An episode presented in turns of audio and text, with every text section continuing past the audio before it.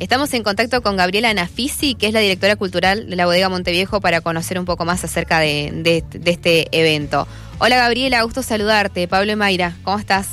Hola Mayra y Pablo, mucho gusto estar con ustedes en el programa. Bueno, para nosotros. Ah, sí, el gusto es eh, nuestro. Una primavera, la verdad que se viene con todo. Hemos estado hablando de distintos eventos, espectáculos artísticos que llegan a la provincia con, nuestros eh, artistas locales, músicos. Bueno, ustedes van a tener la presencia de Leandro Lacerna. Contanos un poco también cómo viene. Bueno, el Plus Más Arte, si no han ido nunca, es un festival que decimos interdiscursivo porque suceden muchas cosas en un mismo día.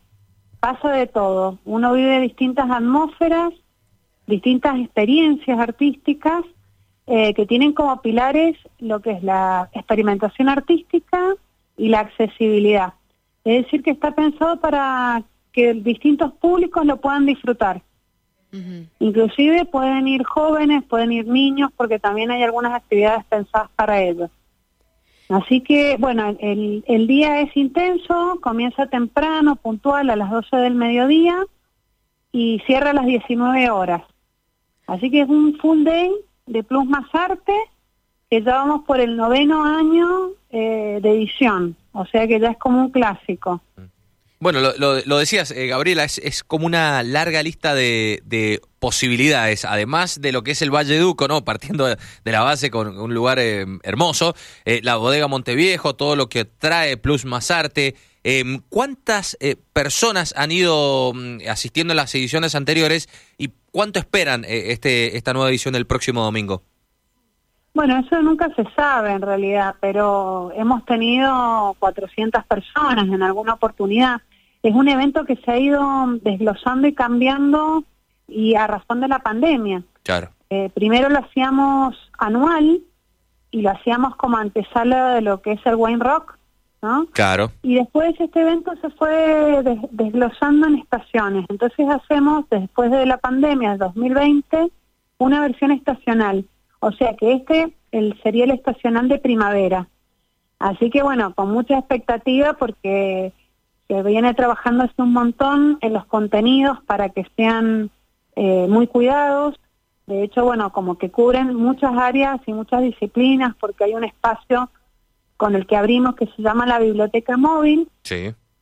que eh, donde se presentan distintos libros, en este caso vamos a tener dos novelas, una experimental del colectivo Write Like a Girl, y después vamos a tener otra de, de la poeta y performer Vera Jerez, que se llama No quedan amuletos.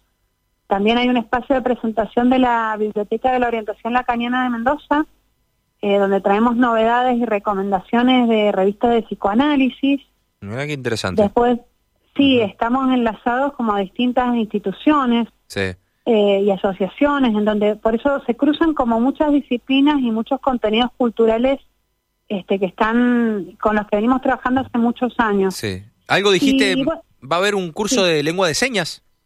Claro, porque también nosotros trabajamos con la accesibilidad. Esto es eh, la posibilidad de acercar la experiencia artística y cultural a distintos públicos. Entonces, eh, por ejemplo, con la Asociación de Sordos de Mendoza, hace años que venimos desarrollando distintos proyectos.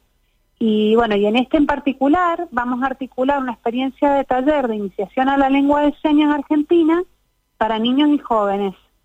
Y esto es muy interesante porque justamente es abrir un espacio que por ahí ya lo venimos trabajando desde otros lugares, porque por ejemplo se ha hecho un proyecto muy grande con la asociación y el Wine Institute, donde se crearon todo un glosario de lengua de señas del vino, y eso es inédito en el mundo, por ejemplo.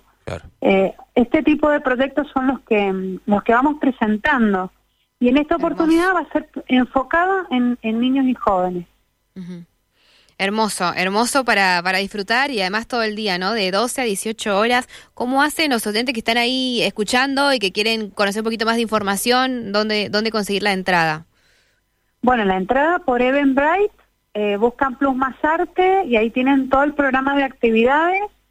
Eh, también se pueden meter en el Instagram eh, de Plus Más Arte y tienen el link directo a, a la entrada o en Bodega Monteviejo está el link directo. Bien. La entrada tiene un costo de 2.500 pesos, eh, para los adultos incluye tres copas de vinos y dos consumiciones, además de todos los contenidos artísticos que después siguen, ¿no? Porque vamos a tener eh, una experiencia performática con Lucía Miremont, eh, vamos a tener el concierto eh, con toda la banda de Leandro Lacerna y invitados especiales como Paula Neder, la misma Lucía, Luli Interlich, que va a ser una experiencia que se llama Paisaje Cassette, que es una experiencia justamente de experimentación sonora y performática. así que, bueno, va a ser como bien variado y muy intenso el día, con muchas opciones hermoso para comenzar este mes de septiembre y recibir la primavera ahí en Bodega Monteviejo. Entonces, eh, gracias Gabriela por, por la invitación, abrazo grande a todo el equipo y bueno, estaremos en, en contacto. Bueno, muchísimas gracias por darnos el espacio y bueno, los esperamos.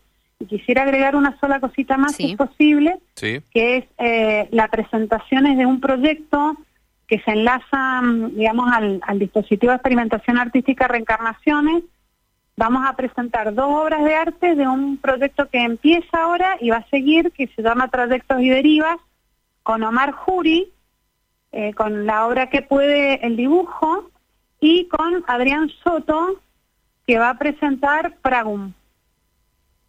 Y de instalación. Bueno, bueno, entonces una experiencia para, para poder vivirlo con, con distintos lenguajes artísticos. Gracias, Gaby. Gracias. Buen jueves para vos. Saludos a todos. Saludos, hasta luego.